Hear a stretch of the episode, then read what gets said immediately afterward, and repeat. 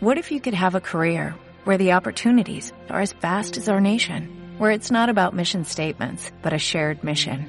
At U.S. Customs and Border Protection, we go beyond to protect more than borders, from ship to shore, air to ground, cities to local communities. CBP agents and officers are keeping people safe.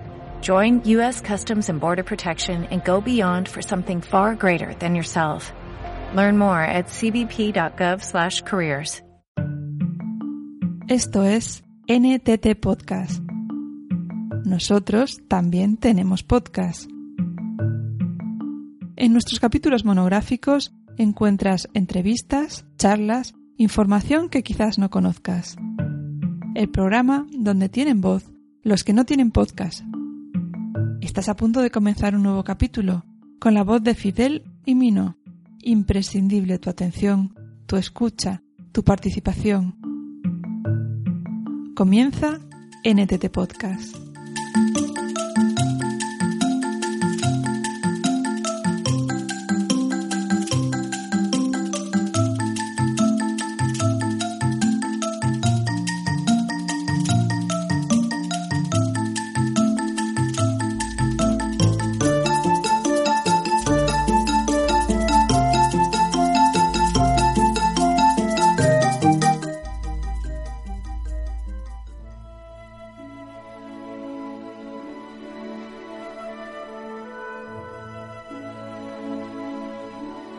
Queridas, queridos, esperemos que estéis bien al recibo de la presente.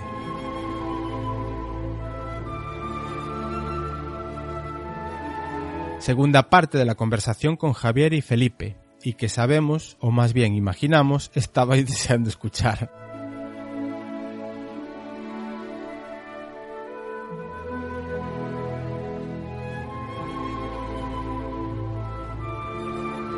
En este segundo NTT Podcast del ciclo del lobo seguiremos donde lo dejamos hace unas fechas, el segundo capítulo de este ciclo, la segunda parte de la conversación con Javier López Rodríguez y Felipe Lubián.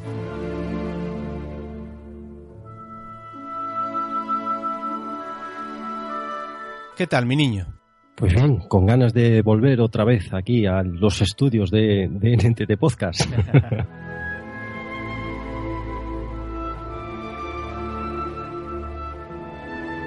¿Y qué nos encontraremos en esta segunda parte de la charla? Os preguntaréis. Pues en un principio hablaremos de trampas. De cartas. no, de trampas, de cartas no. Ah, vale. Eh, de tipologías de las mismas. De trampas lógicamente ilegales y que aún hoy no han perdido vigencia. Escucharemos a Felipe y a Javier hablar de, de todo esto.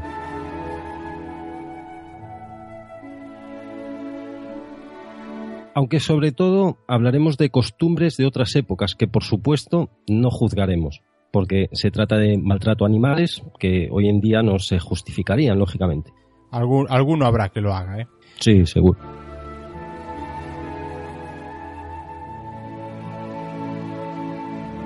Hablaremos de lo que hemos denominado Mino y yo, en sabia conversación, una especie de Sanedrín, y no sin cierto atrevimiento de historia lógica. Ahí quiero que nos entendáis bien.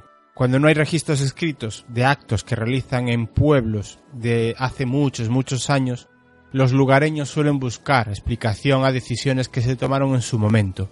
Hablamos de decisiones de hace generaciones y de cuya motivación se pudo perder en el tiempo y que ellos, los de hoy, explican de una manera muy sencilla, conociendo su manera de ser y de proceder, y creen entender el por qué se construyeron ciertas edificaciones o se tomaban otras tantas decisiones. Esto es sabiduría popular, Mino. Mm, Sí, señor. Nosotros ya no llegaremos a ese, a ese nivel.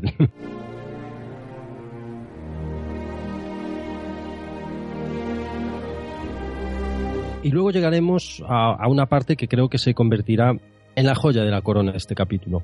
Un momento en la conversación en la que los invitados nos hablarán del modus operandi de los lobos cuando se decía que querían meter mano a las personas. Escucharéis hablar por boca de Javier de un escritor llamado Ángel Fole. Por otro lado, tendremos la voz de Rey del podcast Audios Relatos, que nos contará una libre adaptación de uno de los cuentos del autor antes mencionado. De verdad, os podemos afirmar que se os pondrán los pelos de punta al escucharlo.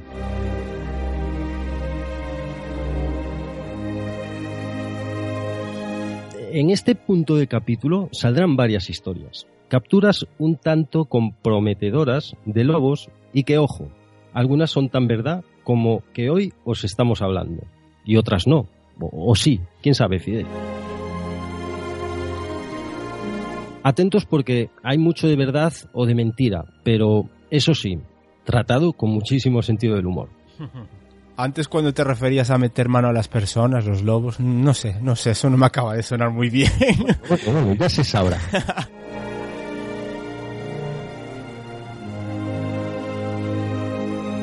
¿Sabes qué es un responso? Pues a ver, yo, yo, sí, pero bueno, igual mucha gente lo, lo desconoce, así que cuenta. Pues ya sabes más que yo, porque yo sabía de su existencia, pero no sabía en qué situaciones se aplicaba hasta que hablé con Javier. Bueno, un responso es una oración que normalmente se reza a difuntos, pero que en el caso que nos ocupa se hacía un santo para que... Bueno, mira, que también lo encuentras en esta conversación, no hace falta avanzar tanto. Una primicia que tendremos, Mino, es la leyenda del origen del apellido Lubián. ¿Será cierta? Digo yo que si lo cuenta uno que se apellida así, pues algo de verdad tendrá. ¿O no? Contaremos también casos recientes de encuentros de ganado doméstico con los lobos. Muy recientes, y donde estos pobres animaliños no acabaron muy bien. Esto pinta excelso, querido. pinta, pinta bien.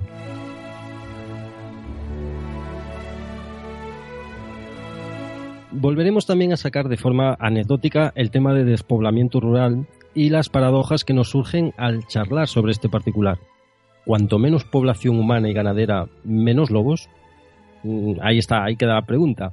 Y casi por último hablaremos de caza, cómo está el tema de la caza de este animal, cómo se realiza en esta zona de la Sanabria, que sí, que se puede tirar contra el lobo. A día de hoy es legal hacerlo. Eso sí, de una determinada, de una determinada manera. Hablaremos entonces de caza legal y de la que no lo es. No te eches las manos a la cabeza porque, porque eso está, está sucediendo. Todavía se permite la legal porque está normalizada y la otra porque les da la gana a algunos, Fidel. Es así. Como siempre.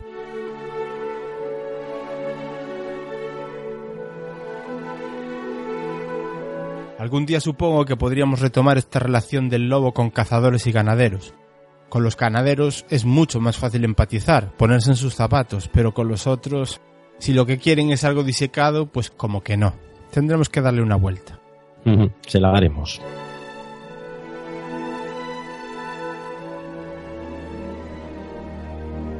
Así que sin más, os dejamos con la segunda parte de la conversación entre Felipe, Javier y Fidel. Y sin mino. Y sin mino. Venga, vale.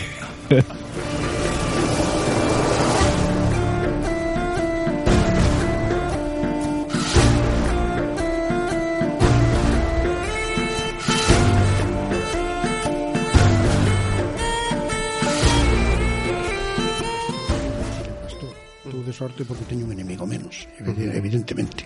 Ya. Eh, apuntas aquí ya al tema del, del cortillo de los lobos y mm, en el libro hace referencia Javier a una, a una trampa que sería a cova do lobo. Supongo que está un poquito basado en ese cortillo dos lobos y bueno, pues si puedes decirme exactamente qué diferencias podría haber con respecto al cortillo dos lobos y que entre los dos pues nos expliquéis un poquito cómo funcionaba la trampa. En la novela pues invento un, un más pequeño que el cortello dos lobos que hay en Lubián, digamos que sería como una trampa excavada, una trampa pues, de una superficie como podría ser 4 por 4 metros o algo así, excavada a un metro y medio de, de profundidad, pues para que sirviese para poner el cebo vivo, es decir, la cabra o la oveja vieja y que el lobo se animase a saltar y que después no pudiera salir. Digamos que era una, una trampa que permitía un mayor efecto dramático de, con respecto a los humanos que iban después a, a saetar al lobo desde, desde fuera, con las, con las orcas o a distancia, sin, sin riesgo, sin, sin enfrentarse de, de tú a tú. Digamos que ahí pues el narrador se pone más de parte del lobo eh, como víctima que como porque en ese momento pues ya es lo que corresponde es, es casi la desaparición de los pueblos pero también la desaparición de los lobos que aparece uno y encima eh, está herido ¿no? era un poco un paralelismo que, que, que bueno eh, me pedía, me pedía ponerme de parte del lobo casi continuamente. Pero Felipe puede ofrecer la, la visión un poco más del cortello como es y...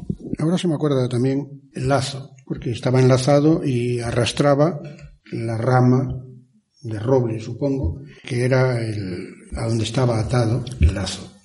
Y, y lo arrastró porque lo arrancaría o por lo que fuera. Eh, yo este año he tenido una experiencia con la mastina que tengo, con la perra mastín, que salió de paseo con el vecino y vino el vecino para casa y dice, los perros tuyos quedaron ahí a la entrada del pueblo. Y bueno, era mediodía y eran las siete de la tarde o las ocho.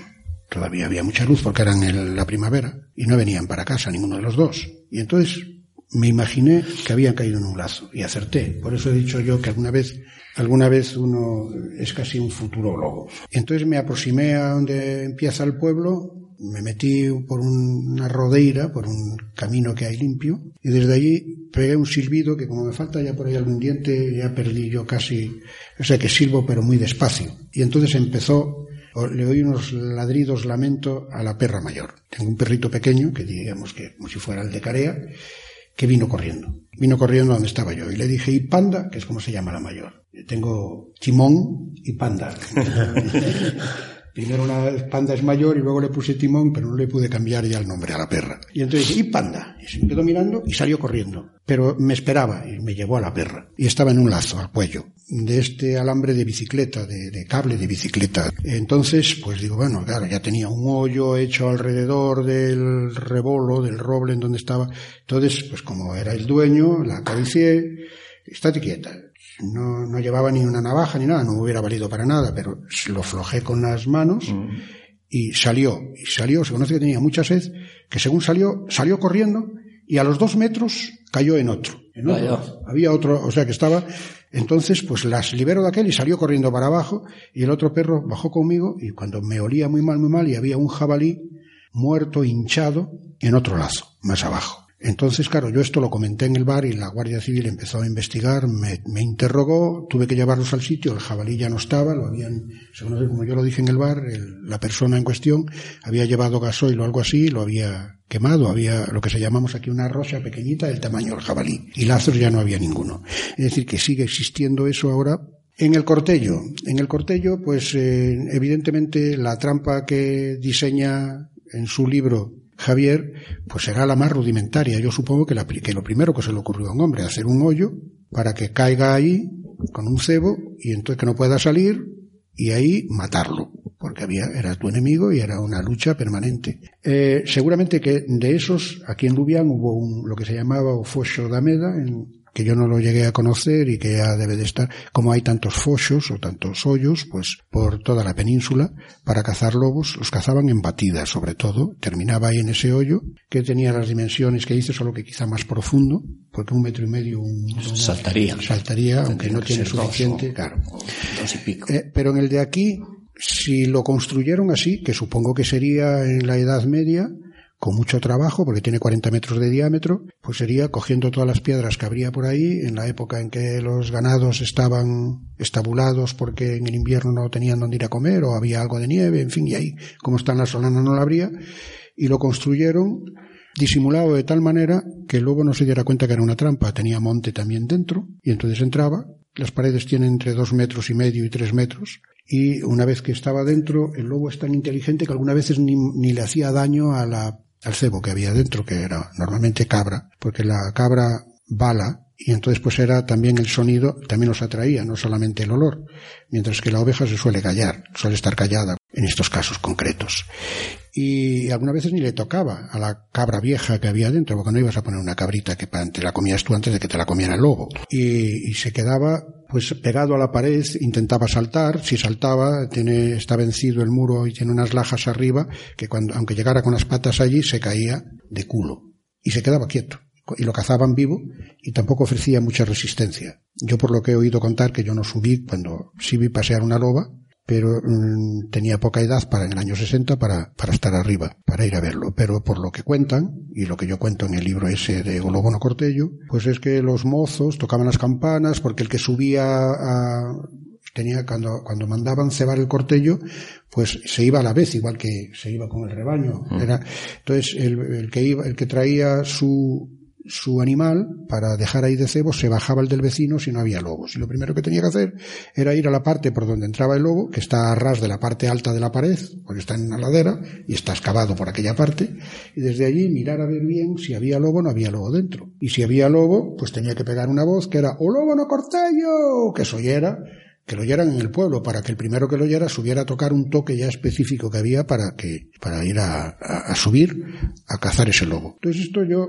lo relaciono con el toro enmaromado. Al lobo lo enmaromaban y lo bajaban atado eh, mm, con un bozal puesto. Y era muy fácil ponerlo. Lo cazaban, al parecer, según cuentan, con una horquilla de madera. Una horquilla de madera, pero que sin hacerle herida, sino que se, él se arrimaba a la pared con el rabo metido entre las piernas totalmente acobardado, y entonces los mozos más fornidos y más valientes, y sobre todo si había mozas que los vieran desde el alto de la pared, bajaban y apalancaban el cuello del, sin taladrarlo, pero lo aseguraban contra la pared.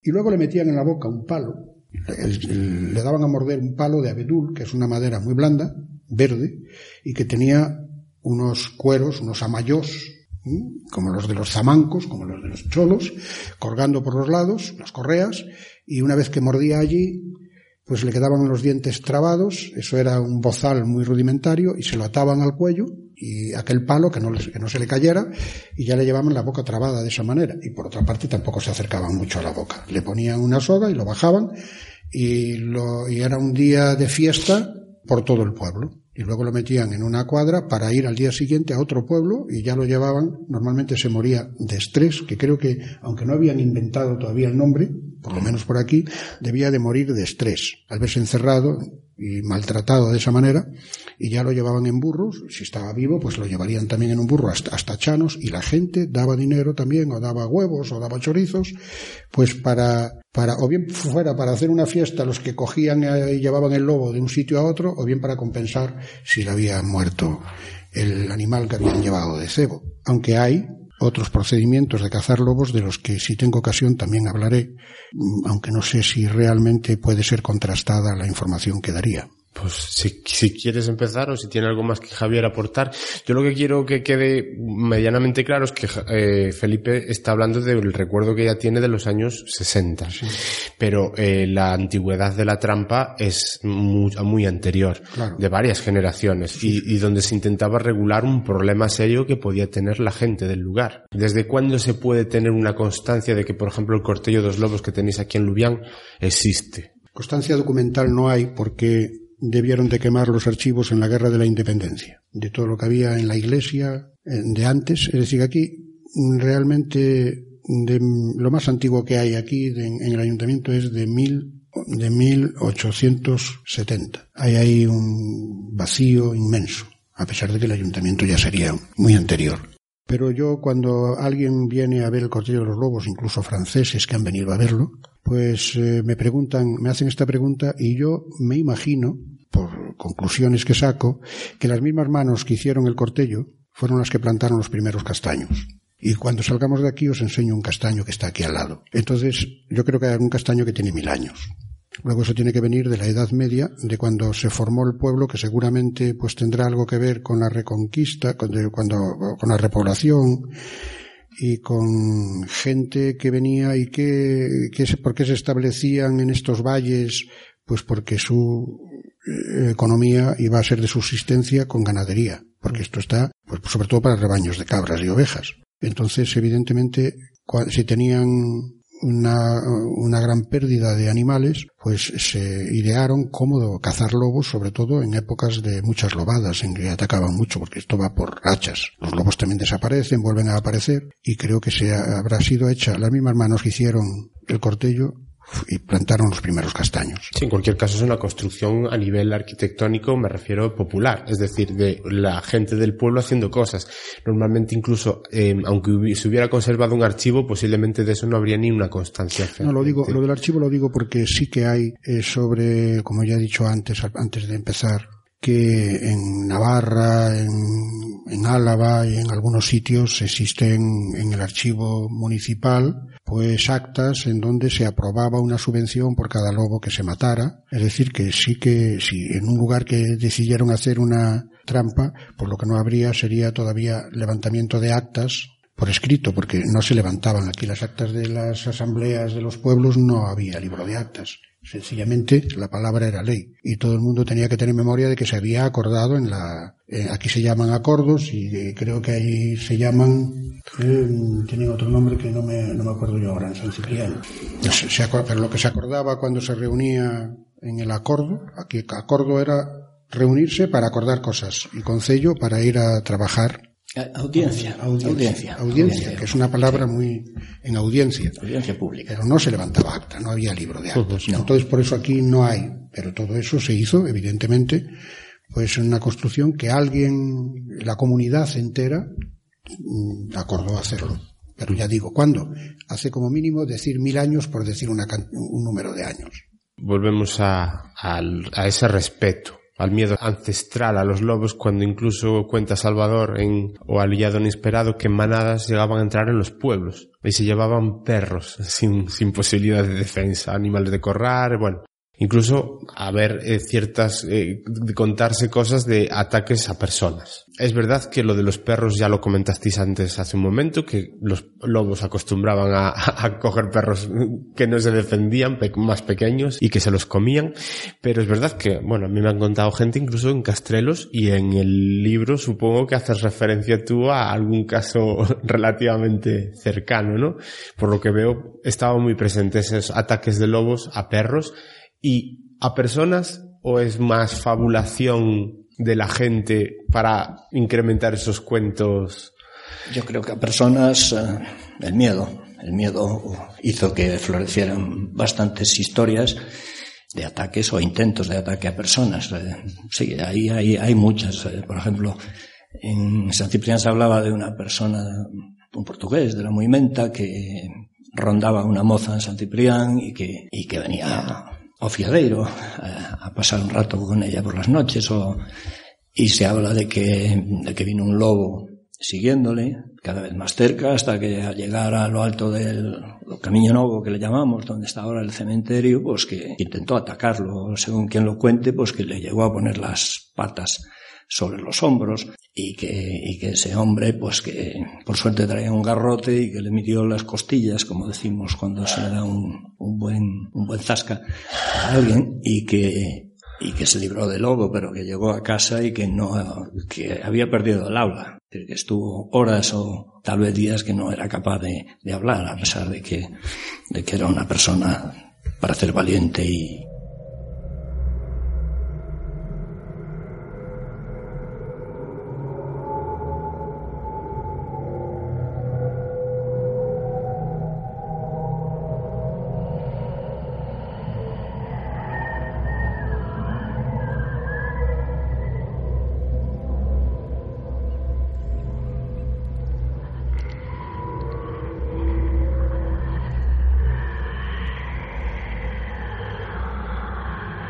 Muchas veces oí decir que los lobos no atacan a las personas.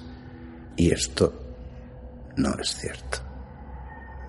El secretario de Caldas fue devorado por ellos cuando volvía de la feria de Viana. Hubo quien dijo que lo mataron para robarle y que después se lo comieron los lobos. Sin embargo, a 200 metros de donde se lo comieron, se encontró un lobo muerto con la garganta agujereada por una bala. Aquellos días los pastores habían visto una manada de diez lobos entre los que había una loba y tres lobeznos. Era tiempo de nevadas y bajaron de la sierra de Moá. Al parecer, el secretario, después de agotados los cartuchos, quiso subirse a un árbol, pero no pudo. Allí estaba a su lado el revólver con seis balas vacías en su cargador. Era un buen revólver americano Al saberse heridos, los lobos se echaron encima de él. Si tuviera una buena linterna eléctrica, puede que se salvara. Al lobo, como no se le hiera de muerte, es peor.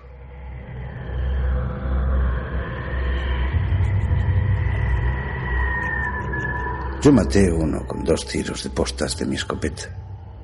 Se murió tres metros más allá de donde lo tiroteé. Acerté en la cabeza y en el morro. Iba dejando un reguero de sangre. Arrancaba con sus dientes los tallos de los arbustos. Quizá no se reveló porque era de día. De noche les crece el corazón y son más valientes. No riáis. También les pasa eso a los perros lobo. El señor cura de Peites tenía uno. De noche se iba al monte y llamaba a los lobos. Venían con él. Dicen que abría los pasadores de las cerraduras de las cuadras como una persona. Una noche lo vigiló el señor cura. Era un gran cazador. Tenía un rifle de diez disparos que le trajo su sobrino de California. le metió dos tiros en el entrecejo cuando atravesaba un callejón estrecho. El cura estaba en la ventana de la casa rectoral con una linterna y el perro lobo volvía del monte hacia las tres de la mañana acompañado de lobos. Lo abrieron y lo despellejaron enseguida y vieron que tenía el corazón hinchado. ¿Sabéis cuándo se atreven los lobos con los hombres? cuando tienen mucha hambre o cuando se dan cuenta de que les tienes miedo. Por eso casi nunca atacan a más de tres hombres juntos. Cuando se encuentran un hombre solo por la sierra se lo trabajan. Tienen mucha clase.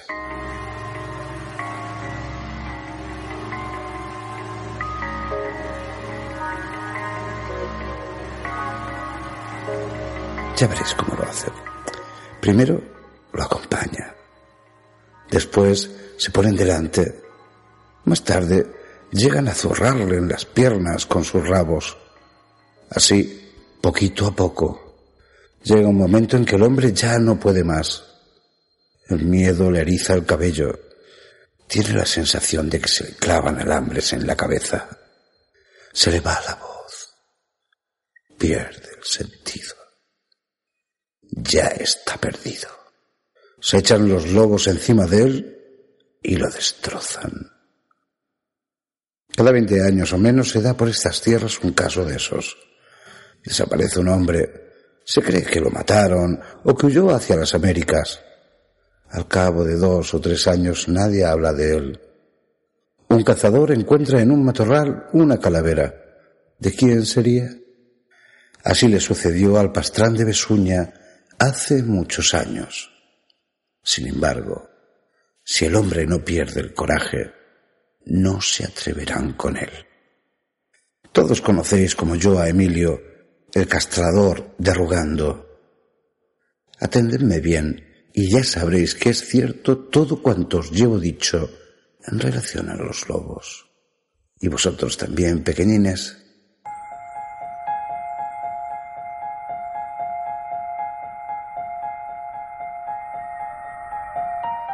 No habría otro mozo como Emilio si no fuese tan jugador.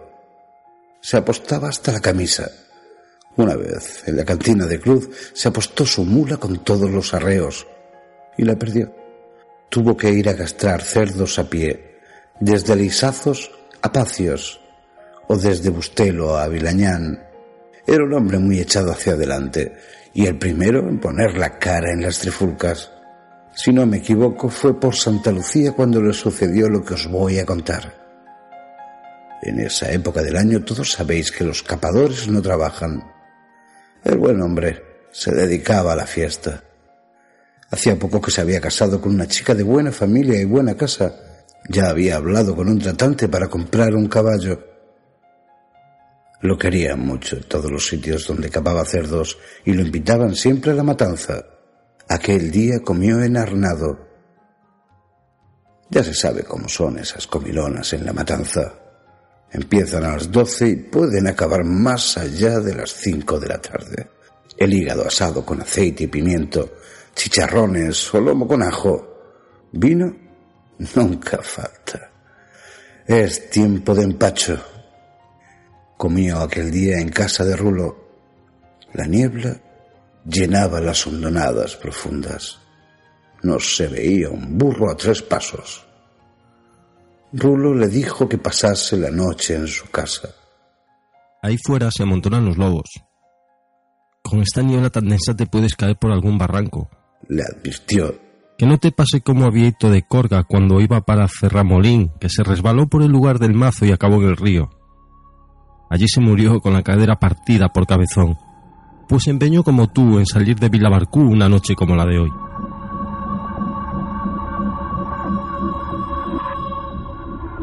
Pero el castrador hacía poco que se había casado, como os dije, y no hubo manera de hacer que se quedase.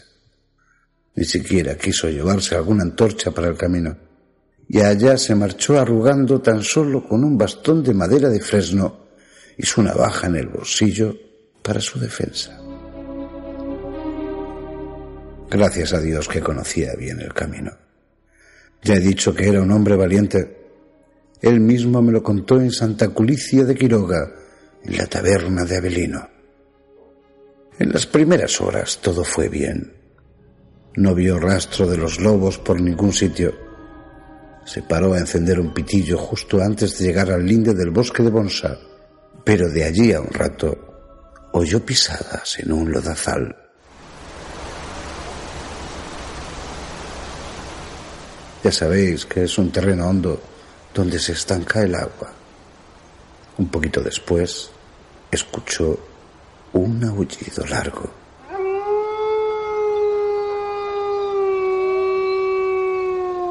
Otro respondió desde el otro lado del pequeño valle.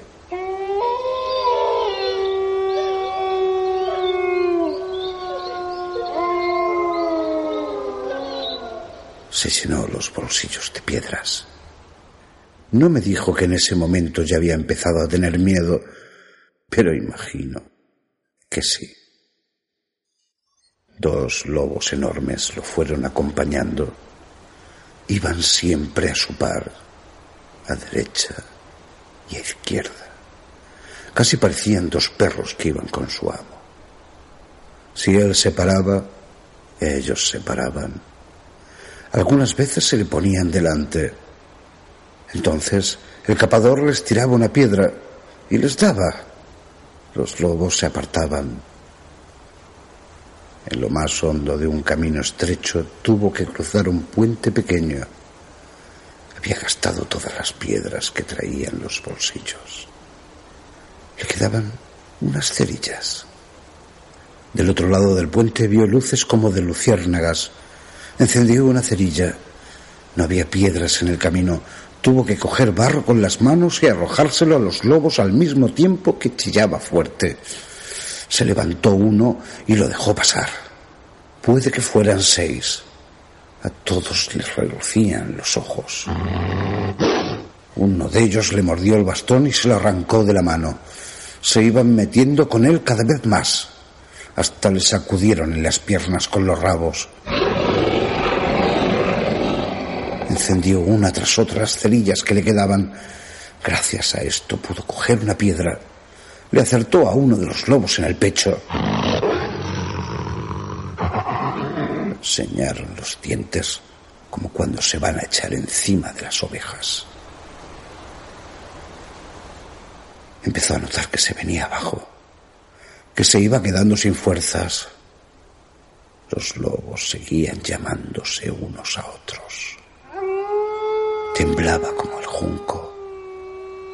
Ya no los podía asustar ni siquiera chillar. Le iba a estallar el corazón. Unas cuantas zancadas más y ya estaría en casa. ¿Las podría dar? De repente vio temblar unas luces en la oscuridad y escuchó ladrar perros a lo lejos.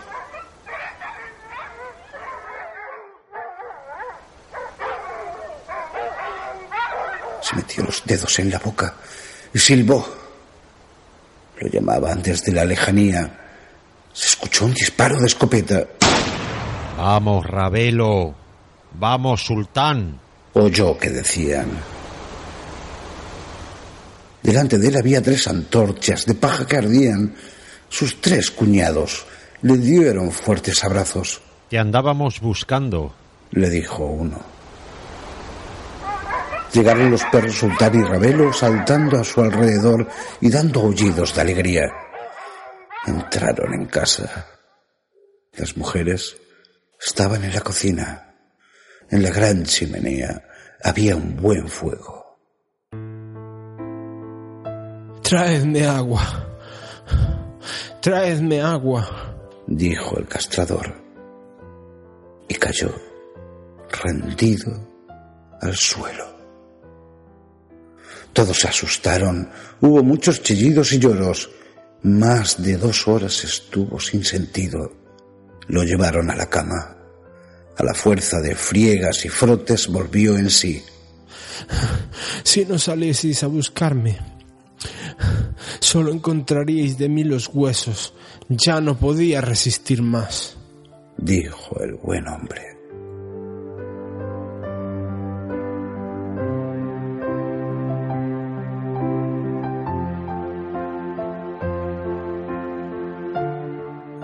Aquí finaliza esta historia para que veáis cómo se trabajan los lobos a la gente.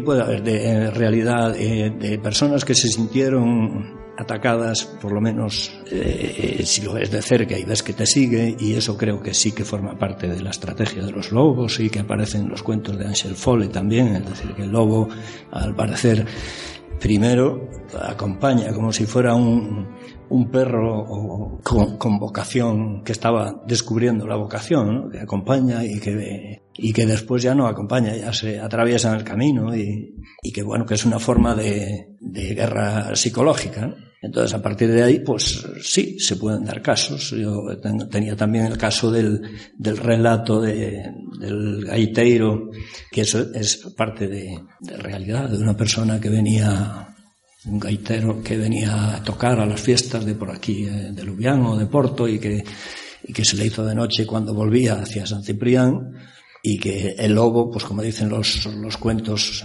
de Fole y otros, eh, empieza por seguirle, eh, por hacerse ver de cerca, y por atravesarse en el camino. Eh, se le hace de noche a, a esa persona y, y, primero pues trata de, de, defenderse repartiendo la merienda que llevaba. Si llevaba un trozo de pan, un trozo de chorizo, pues le va tirando algo para que se les salga del camino y le deje seguir caminando, pero cada vez más, mm, con más miedo. Y yo creo que el, lobo si tiene necesidad de comer, es capaz de, de, atacar a una persona sola, sobre todo si son más de uno, más de uno y que, que montan una estrategia en ese sentido, pues sí, sí que lo creo. En ese caso, que fue real, o por lo menos lo contó como real, el gaitero se libró del lobo tocando la gaita, es decir, haciendo sonar el, el bordón o la, o la puntera y cuando ya estaba tan asustado que no sabía qué hacer. Y el sonido de la gaita, pues parece ser que puso a, el, el, lobo no, no lo había escuchado tan de cerca y,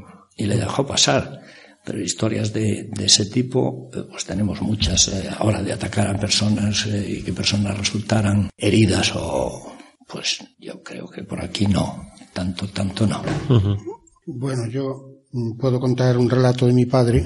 Mi padre era polifacético también. Digo también porque se le conoce por labrador, pero también era molinero, a maquila, con un molino que tenía la familia de mi abuelo paterno, que casi no lo conocí, y que se repartían el molino por semanas los cuatro hijos. Un molino que hay por debajo de la tuiza. Entonces había un pontón de madera, con unas vigas de roble y unas tablon, unos tablones, no sé si serían también de roble o de castaño, por donde pasaban sin barandillas con el burro y el saco al molino. En la época da longa noite de pedra, en donde había racionamiento, pues había que defenderse, al parecer, también de, de algunos que igual te asaltaban por el camino y eran peores que los lobos. Entonces mi padre tenía clandestinamente un pistolón, que ya era del, del abuelo, se supone. Él le llama un revólver. Yo no sé si sería un revólver o un trabuco. No sé exactamente lo que sería porque yo no llegué a verlo. Lo que sí he visto en el molino, y no, no lo sabíamos de niños, es que hay un zulo y que se supone que sería para guardar, porque iban y atracaban el molino y aquello que no se viera. Estaba subterráneo. Y mm, se encontró con que un día, con aquel pistolón en la chaqueta, cargado, pues vio que había lobos que iban acompañándolo. Dos que normalmente los lobos, según el criterio que, que, dicen los entendidos, los peores son los lobos solitarios, porque son lobos que están repudiados por alguna razón, o porque son viejos, o porque son demasiado jóvenes y atrevidos y tal, que, en fin, que viven al margen de la manada. Y esos suelen ser más peligrosos porque no cazan en manada. No cazar en manada es más difícil encontrar otro tipo de alimento, ¿no? Entonces, él vio que tan pronto iba delante uno y otro detrás, como, pero cuando llegó al pontón, uno había cruzado delante de él y estaba en una parte del pontón y el otro se le puso por detrás y él se quedó con el burro que tenía ganas de tirarse al río con el saco. Entonces se le ocurrió sacar el pistolón y disparar un tiro, un tiro al aire y con el olor de la pólvora desaparecieron los dos los dos lobos, al aire o a, uno de ellos, no sé lo que hizo.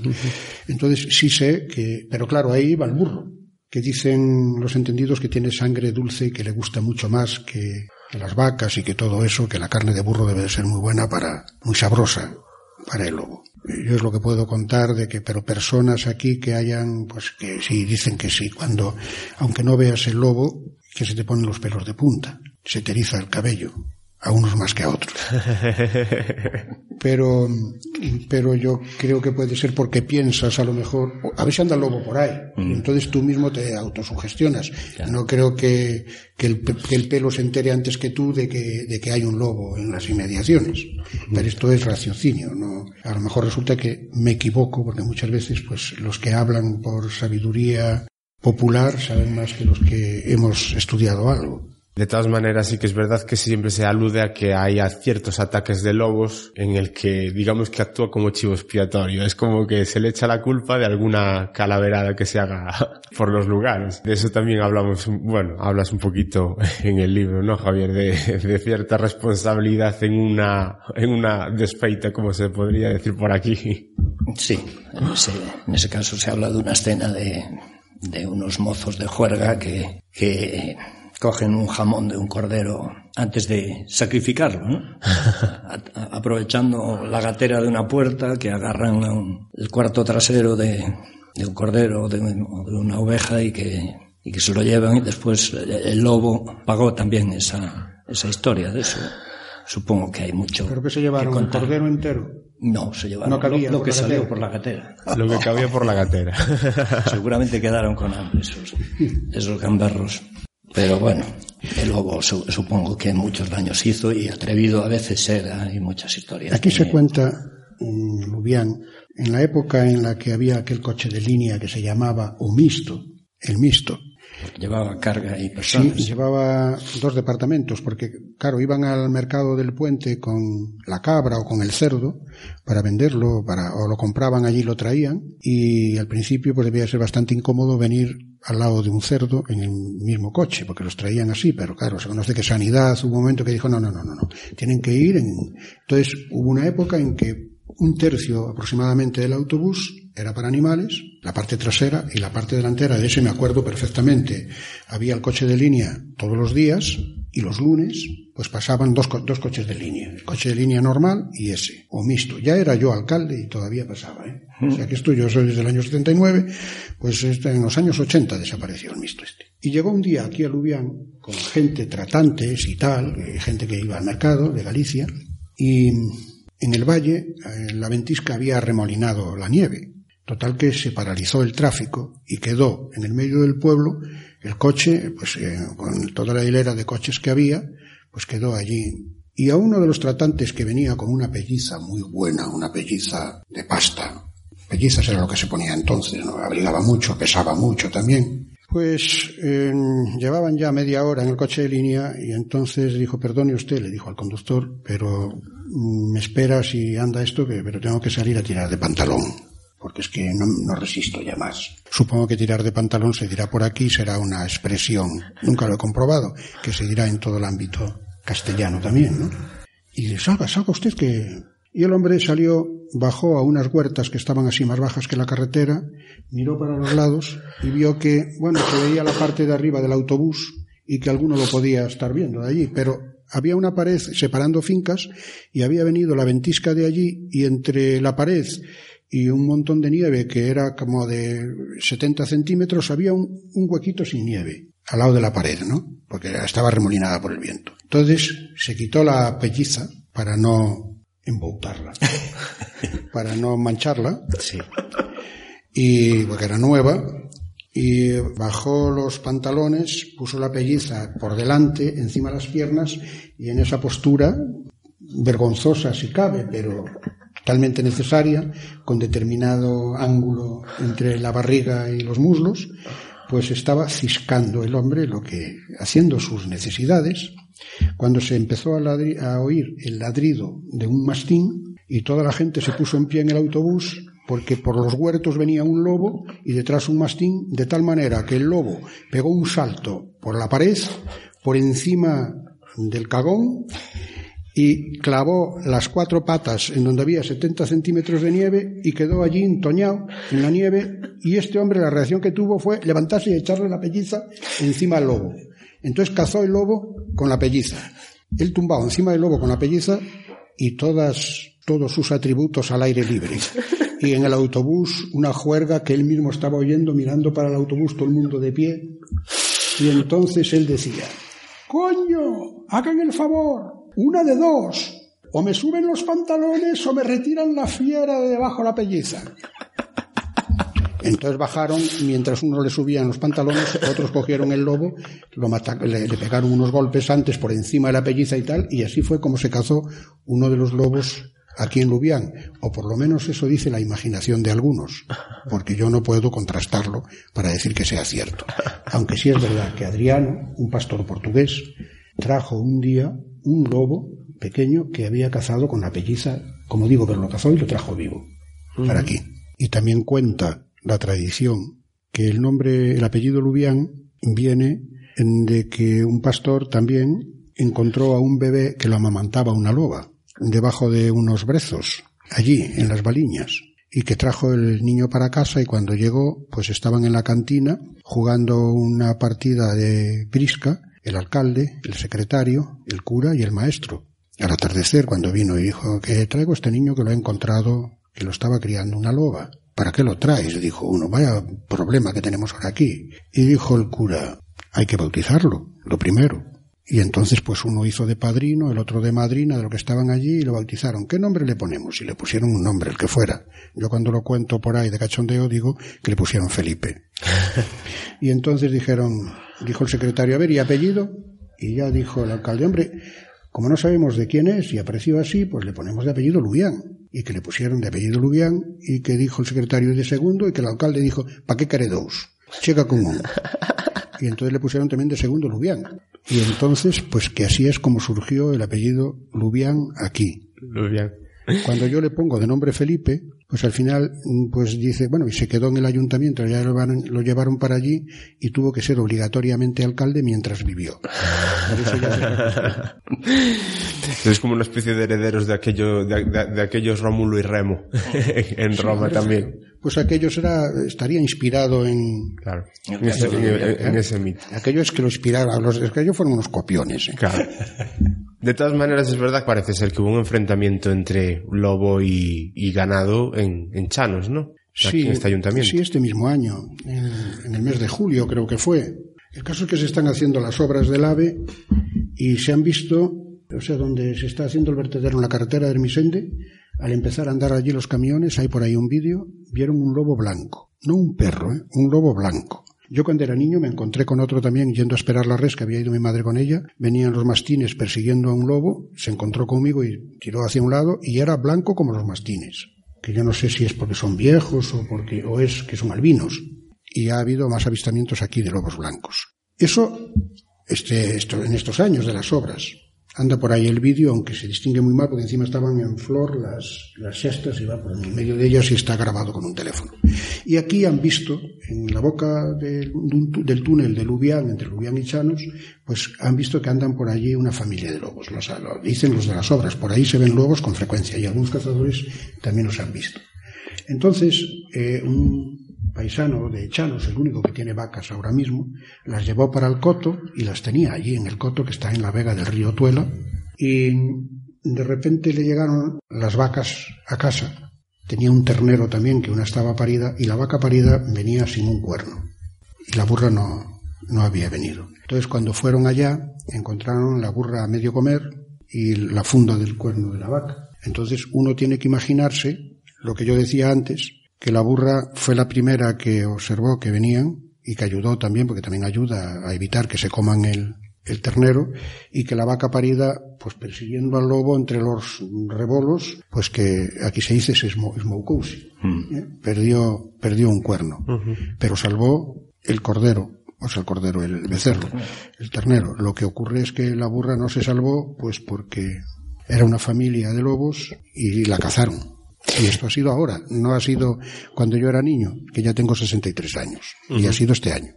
A mí me resulta muy curioso, de todas maneras, que posiblemente si hay alguien que está todavía como eh, considerando al lobo como enemigo íntimo, sea la gente que está más vinculada al campo todavía. Vale. Eh, pero sí que me llega a llamar la atención que eh, precisamente el lobo hoy en día pues puede actuar como una especie de freno, de control natural sobre especies como jabalís o como corzos, que son los que precisamente sí después pueden llegar a estropear los cultivos de, de la gente aunque sea de subsistencia. Entonces no acabo de comprender muy bien también con relación al tema de la despoblación cómo puede ser que por un lado el enemigo siga siendo el lobo, el enemigo a batir, que actúa como control de esas especies que sí pueden ser más perjudiciales para los cultivos, pero que al mismo tiempo que se va despoblando todo, eh, la población del lobo parece como que decrece, sigue, va, menguando, cuando lo normal es que a cuanto menos población humana, pues eh, digamos que la naturaleza se va abriendo camino. ¿Eso cómo, cómo lo ves? Pues no tiene fácil explicación, creo yo. Yo, yo creo que el, lobo, pues, pues sí, fue un, un enemigo a batir, una víctima propiciatoria y, y, se esquilmaron bastante en estas, en estas comarcas, pues puede ser un, un conjunto de factores eh, que, que, puede ser también las, las propias autovías, las autopistas, la, o incluso la desaparición de los rebaños, que le, faltaba el alimento más natural. Pero bueno, la realidad es así y la realidad es que hoy el lobo debería ser bienvenido para ayudar como aliado, como aliado de, de las personas para, para evitar que, que, los corzos o los jabalíes, que los jabalíes eh, hacen muchos daños en los huertos ahora y, los corzos pues estropean muchos eh, frutales o castaños que se están tratando de, plantar y que si estuvieran controlados de esa forma natural que mandaba la tradición, pues, pues serían menos, eh, serían aliados, verdaderamente, menos dañinos para, para las personas, ¿no? Con respecto a los, a los lobos blancos, a mí lo que me contaron de los lobos blancos, es que habían empezado a aparecer por aquí coincidiendo con la guerra civil o después, que se decía que si habían venido de Asturias o de que habían escapado hacia huyendo del no lo sé, no sé si, si eso tendría una base real, si por, por, por ahí, por, por esa zona, por la cordillera cantábrica, el lobo era más blanco o simplemente era lo que decías tú, que eran... No sé, es la primera vez que oigo eso, pero... Canosos. También los hay negros. Sí, supongo que los hay. Pero eso tiene su explicación científica, más que los blancos, al parecer, por lo que he leído últimamente.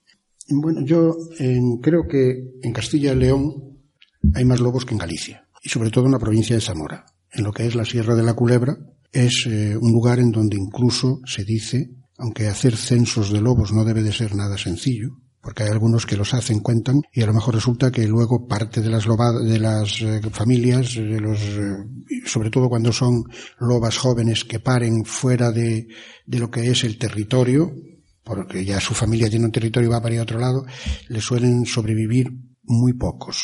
Incluso hay lobas que han llegado a tener a 11 algunas veces, ¿no? Según censos que he visto yo por ahí. Entonces aquí la Junta de Castilla y León ha dicho que estaban creciendo los lobos había mayor número de lobos. Como esto, en, dentro de la Sierra de la Culebra hay todavía muchos rebaños, sobre todo en Aliste, que son los que vienen de Trashumancia, las sierras de aquí. Tiene que convivir el lobo con, con los ganaderos, con las ovejas, que tienen muchos mastines, aunque también hay muchos eh, venados y, corzos eh, y jabalíes dentro de lo que es la Sierra de la Culebra, entonces ahí está todo en bastante equilibrio. Pero no, no obstante, al, al, estar creciendo el número de lobos, según la Junta, que hay gente por ahí que dice, eh, científicos que dicen que no los cuenta bien, pues eh, han considerado el lobo especie cinegética. Sin embargo, al sur del Duero lo consideran especie protegida. Y donde más daño está haciendo ahora mismo el lobo es en donde está como especie protegida. Yo he visto el otro día en algún diario que eh, una relación del dinero que se gasta la Junta en indemnizar precisamente en daños causados por el lobo y la provincia, creo recordar, en donde más daños hace es Segovia, en donde hay montaña, pero no se consideraba que había que hubiera lobos. Y luego pues va Burgos, que sí, que tiene arriba, Valladolid, en Valladolid, que no tiene ni montaña, pues también se pagan, eh, incluso más que en Zamora. En Zamora es que, claro, están, ahí dice que están los rebaños protegidos ya, pero, en, fin, yo creo que como consecuencia de eso, han puesto en la Sierra de la Culebra, en la provincia de Zamora, todo al norte del Duero, es, en toda Castilla y León, es especie cinegética, regulada no se caza en batidas. En batidas es el jabalí. El corzo y el lobo no. Tiene que ser por ojeo. Es decir, que el cazador se subastan. En Villar de Ciervo suele ser la subasta de la Sierra de la Culebra un determinado número de lobos al año, que lo dicen los de la Junta Rectora de esa reserva de la caza. Dicen, este año vamos a subastar seis lobos.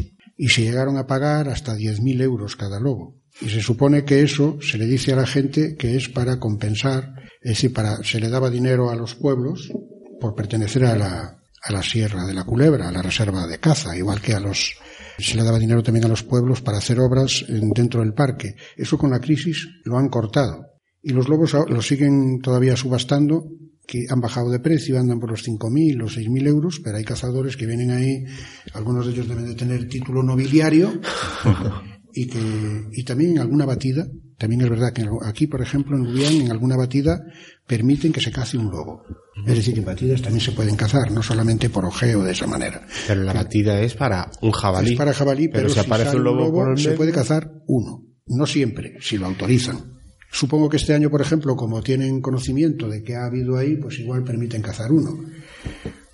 Hoy creo que había batida, porque he visto por ahí realas de perros antes de veros a vosotros, cuando salía a pasear con los míos. En fin, que mm, efectivamente es una especie cinegética, lo ha sido por tradición, no solamente especie cinegética, sino que se metía a cazar hasta con estricnina, lo cual acarreó pues la muerte de mucha fauna, ¿no? aves y, y, otros y perros que comían que también mordían en eso y se permitía porque incluso está en las actas de las que hablaba yo antes. Pero creo que ahora eh, a mí si me oyen algunos amigos que tengo, si me oyen esto, algunos amigos que tengo que son ganaderos y que están contra el lobo a rabiar, pues dicen, bueno, este, de este ya sabíamos que habla según le convenga. Pero la verdad es que mm, yo los entiendo a ellos y entiendo también a los ecologistas y además considero que para Lubián, con el cortello de los lobos, pues puede ser para los bares, aunque haya pocos, una fuente de pequeños ingresos porque hay gente que viene con un autobús a visitar el cortello de los lobos. Y si le pudiéramos enseñar unos lobos, como yo le dije un día al jefe del Parque Natural del Lago de Sanabria, que era el que llevaba lo de eh, ese tipo de animales silvestres, y le fui a decir, una vez que restauramos el cortello, porque se caían por determinados lugares todos los años, y por prestación personal lo arreglaban hasta que fue el ayuntamiento y lo arregló una vez, engañando, es decir, metiendo hormigón, que no se ve, porque allí se caía porque no tenía cimentación. Entonces, al hacerle una plataforma de hormigón armado que queda debajo de la tierra, pues el muro ya no se ha vuelto a caer y tú vas allí y no sabes ni cuál es la pared vieja ni la nueva. Entonces, pues dije, lo podíamos poner en funcionamiento, cebarlo, cazar algún lobo, solo que en lugar de, mm, de llevarlo por ahí, eh, pues sencillamente decirle a los turistas, publicar, tenemos un lobo en el cortello, lo vamos a abrir el día, el viernes a las 4 de la tarde para que los que quisieran ver un lobo vinieran ahí y lo vieran un lobo silvestre, no como el que, como los que han puesto en la Sierra de la Culebra. Eh, entonces, mm, hablándolo con un tal Jesús Palacios, que era el jefe del parque, se me quedó mirando, detrás tenía un chorco, es un, un, un hoyo, un, un foso de esos, muy bonito, de piedra también, con unas paredes así para venir, y me dijo, pero tú has valorado el estrés, por eso antes hablaba de la palabra estrés que le puede, mm. que puede tener el lobo. No. Pero sencillamente está allí, encerrado, se le abre y que la gente lo, lo vea. Y dijo que ni me contestaba siquiera. Uh -huh. o sea, no. Entonces, pues comentándolo con algunos ecologistas lo que me aconteció allí, se me propuso uno que era de, de ecologistas en acción o algo así, me dijo, yo creo que lo que debéis de hacer es de, vosotros nos llaman lobos, pues vais al cortello, hacéis de lobos vosotros, y asáis unos corderos al horno y os los coméis allí. Y ya está, el, bueno, y así lo hacemos desde entonces una vez al año. Una vez al año, a finales del verano. Yo no he tenido la suerte todavía de ir, pero bueno, eh, creo que os juntáis un buen, una buena cantidad de personas. Claro, 300 personas aproximadamente Claro. de media. Hay música, cuentos. Lo de la música también eliminó un poco de los cuentos y luego eso de que en boca cabra que berra, bocado, herba que perde o bocado que perde o algo así. que la gente cada vez cuenta menos ya. Y entonces, pues evidentemente, si se pasa un día muy bueno, que ya lleva 20 años funcionando, y creo que es una de las atracciones del verano aquí en Lubián. Aparte, aparte de, la- de las trampas como los cortellos o, o- o la, o, o la cova que sale en el, en el libro, Javier, ¿hay alguna, alguna herramienta que se utilizara y del que, del que se tenga conocimiento contra el lobo y que no sea eh, precisamente física? está el responso, el responso de San Antonio, una ejaculatoria a la que las personas en las aldeas le tenían mucha fe. Es un, responso breve que se utilizaba pues para procurar que una, una vaca, una burra, una oveja que se quedaba en el monte tratar de que apareciese al día siguiente sana y salva, o bien cuando entraba un lobo en un rebaño, decían que era la única manera de conseguir que, bueno, a falta de perros valientes, era la única manera de conseguir que el lobo soltara una oveja que había enganchado. Lo único que decían es que había que eh, decir la ejaculatoria, el responso, eh, de espaldas. Tenías que ponerte de espaldas y que en cuanto empezabas a rezar lo- los versos, que soltaba, el lobo soltaba la oveja o la cabra si la había enganchado. Y que si te volvías a mirar, eh, a lo mejor la volvía a enganchar. Era una cuestión de fe. Una fe que tenían incluso eh, personas que no eran creyentes, que no eran de misas y que a veces se reían de los temas religiosos. Pero al responsable de San Antonio le tenían una fe especial, yo creo que casi todo el mundo. Y de eso hay, bueno, hay muchas, muchas historias pues, que se podrían contar. Y después también hay, pues, la parte más profana, la parte de, de, de gente que, que, que tenía un responso distinto que se contaba en San Ciprián y que era de, el que tenía una persona, una mujer, que decían que era muy poco agraciada, es decir, fea, y que sin embargo, cuando iba al monte, pues tenía miedo de que aparecían mozos eh, que querían echarse a ella, que se dice aquí, que sería eh, forzarla. Entonces, era un responso a San, a San Román, decía, es medio un gallego, medio un portugués, porque es una zona fronteriza y cruce de culturas, ya se sabe. El responso decía, oh glorioso San Román, que tes a cabeza en Roma e os pés en Portugal, que me libre Dios de bichos e bichas, de lobos, de cans danados ou por danar, home morto mal encontro, home vivo e máis perigo, San Román sexa comigo. E entonces esta mujer decía que protegida por ese responso, que a lo mejor estaban en el monte y pasaban hombres por allí cerca, pero no se metían con ella, solo hacían una señal con una mano, así, y que ella estaba tranquila. La forma de justificarse. Exacto. Ya para ir acabando, ya dejamos la conversación que yo creo que ya ha sido bastante extensa. Vamos a acabar con el tema de la caza. Tú hablaste, Felipe, sobre todo del tema de la caza que está regulada, de la caza que está eh, legalizada, pero no habrá un montón de batidas y de caza al lobo de manera ilegal a través de los lazos que hablabais antes y eh, que llega hasta apuntar de otro tipo de trampas que bueno, que si quieres ahora también nos comentas. Javier, tú también, ¿cómo consideras o cómo crees que, que se pueda tratar al lobo al mismo nivel, pues por lo menos, pues eso, pues a un jabalí o a un conejo y que sea un objeto de caza mmm, como que chirrían las épocas en las que estamos, en los tiempos en los que vivimos. Porque si estamos hablando de que las poblaciones de lobo menguan, pues tener ese control, aunque sea control poblacional, porque se considera que puede haber muchos, pero quizás como que, que está fuera de, de época el decir, vamos a cazar lobos. Porque no tiene ningún objetivo alimenticio, no tiene ninguna justificación bueno, la caza puede ser justificable o no puede ser justificable. Vale, podemos entrar en, en, otro tipo de discusiones. Pero el lobo no tiene ningún afán alimenticio. Entonces, ¿por qué hoy en día se puede seguir justificando la caza del lobo? Pues no lo sé. Yo, como no soy, no fui nunca cazador, pues seguramente no, no acabo de comprender eh, lo que anima a los cazadores, que, que defienden la caza de todas las especies y no lo sé, yo lo único que veo es que ahora mismo es una especie que aquí, pues si no ha desaparecido, estuvo cerca de desaparecer, parece que vuelve a avistarse y que vuelve en algún caso a, causar algún daño y no me parece que deba ser especie, especie objetivo de caza, aunque sí creo necesario que si hay daños, pues que, que sean que los afectados pues pueden tener una compensación. Yo creo que especies de caza ya hay bastantes y con el jabalí y el corzo por aquí más que suficiente para los que quieran caza mayor y la menor pues hay menos pero también, también hay perdiz y, y, el conejo supongo que se recuperará yo lo que veo que la caza furtiva debe de existir, o sea, creo que existe. Bueno, iba a decir debe de existir, pero no, no que deba existir como obligación, sino que probablemente exista. Yo no tengo mucha constancia, aunque la constancia que tengo del lobo, desde luego no. Yo creo que aquí no se caza un lobo, ningún cazador mata un lobo. Los que lo van a las subastas y lo ganan y lo cazan legalmente es para tenerlo como trofeo, porque son gente rica que según tienen la cabeza allí de un ciervo que tiene no sé cuántos picos el cuerno, tienen eh, de corzos o tienen de jabalí con unos colmillos muy largos que son trofeos, medalla de oro, medalla de plata, pues lo mismo existe con la cabeza del lobo que pondrán allí o con el lobo entero. No lo sé si, si irán a un taxidermista con el lobo entero. Pero matar aquí lobos ahora mismo un cazador, yo creo que no, porque evidentemente si no está regulada, si no es una batida porque se encuentra con un lobo por ahí cuando lleva la escopeta cargada, o el rifle si va a cazar corzos, que el que va a cazar corzos también es regulado y también es a espera o a, a espera no, a, a ojeo.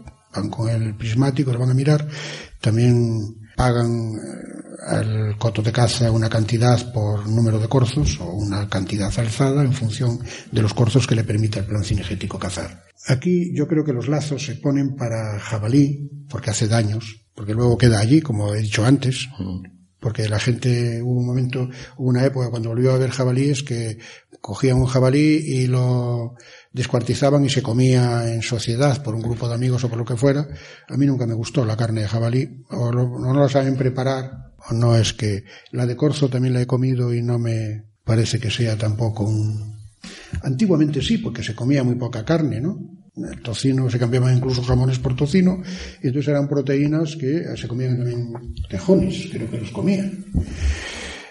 Pero ahora, si, si hay caza furtiva, y me consta de corzos, porque por ejemplo ha venido alguien que me dijo, si te falta el carretillo del soto que tienes en tal sitio, que tenía un carretillo allí para quitar piedras para cuando voy a segarlo, eh, está en la cuadra de mi padre. y eso dice, joder, que mi chico que vino de Canarias y su primo subieron por ahí con y vieron allí un corzo en la, y, lo mataron y vinieron a decir que tenemos un corzo muerto y ya ve cómo lo bajamos. Y subí yo con ellos, cuando digo, si hay un carretillo ahí y lo bajamos en el carretillo, no te lo vamos a subir porque tú lo tendrás que bajar. Digo, pues tienes razón. Entonces, pues el corzo ese lo comieron en familia, era un corzo pequeño y tal. Y yo he visto que los, los perros míos, cuando van conmigo por ahí, pues a lo mejor te vienen con la piel de un corzo y es que alguien lo desolló. Porque está desollado, se ve que bien, que no trae la piel allí prácticamente completa y viene con ella para casa. entonces, pues evidentemente, no sé si será de los que cazan reglamentariamente, pero yo creo que a esos le cortan la cabeza y se la llevan mm. y el resto queda ahí. En fin, que sí debe de haber pero de lobos no. Y los, y los lazos que ponen son para jabalí, para eso, aunque también puede caer un lobo porque esa caza, ese lazo es indiscriminado. Y poner veneno no se pone. Yo cuando hablaba antes de otro procedimiento me estaba refiriendo a la pelliza. que la pelliza también fue utilizada por un, gallego para cazar un lobo. Bien, ese nos quedó, ese nos quedó claro. Bueno, pues un millón de gracias a los dos por haber hecho esta charla casi de dos horas, que yo creo que si, si, nos hubiéramos relajado un poquito más, seguramente se hubieran convertido en cuatro o cinco, pero bueno, tampoco podemos estar relajado. Yo estoy relajado. Bueno, pero tú entiendes lo que te quiero decir. Andamos siempre con el reloj mirando y esos son los, los pagos que hay que tener de la vida en ciudad, que uno muchas veces mira el reloj y en los pueblos pues muchas veces no, no pasa tanto, pero son costumbres que se van trayendo cuando, cuando venimos. Gracias Javier. Gracias a ti. y gracias Felipe. Muy bien, no hay de qué.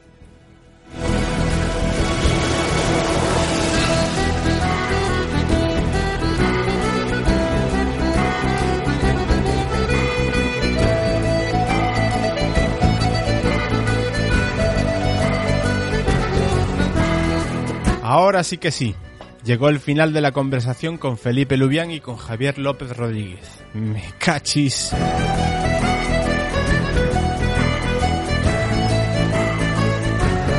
Yo no quería que esto acabase. Supongo que se habrá notado en mis últimas intervenciones. Mino, ¿has frecuentado alguna vez la salida de Galicia por el sur, por Lubián? Eh, pues no lo sé, tío, lo desconozco. A ver, sí que es por, por Orense, sí. Yo por Orense no sé si me coincidió de pasar por ahí. Bueno, entonces, si te coincidió salir por Orense, luego has salido por Lubián, ¿no serías tú el que se apeó del mixto con una pelliza y tiró de pantalón? Oye, ya, ya, me, ya, ya, me, pillaron, tío. Mira, aquí, aquí, aquí cada uno caza los lobos como le da la gana, tío.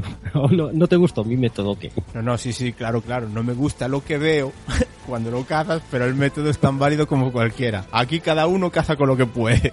Ahí está, tío.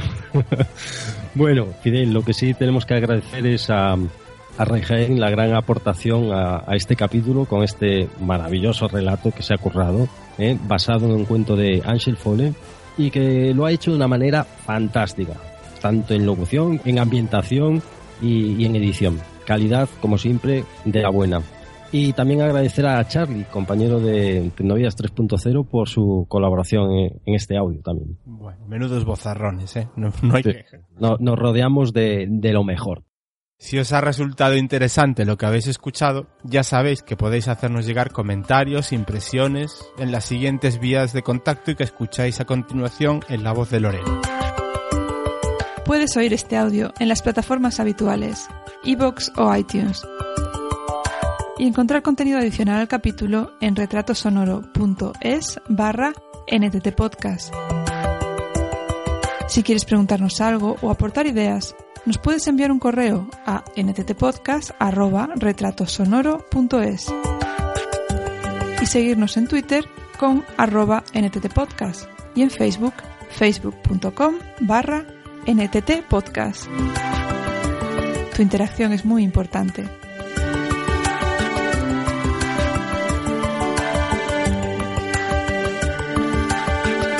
Bueno, Fideliño, de Calogo. Vaite por la sombra, mi niño.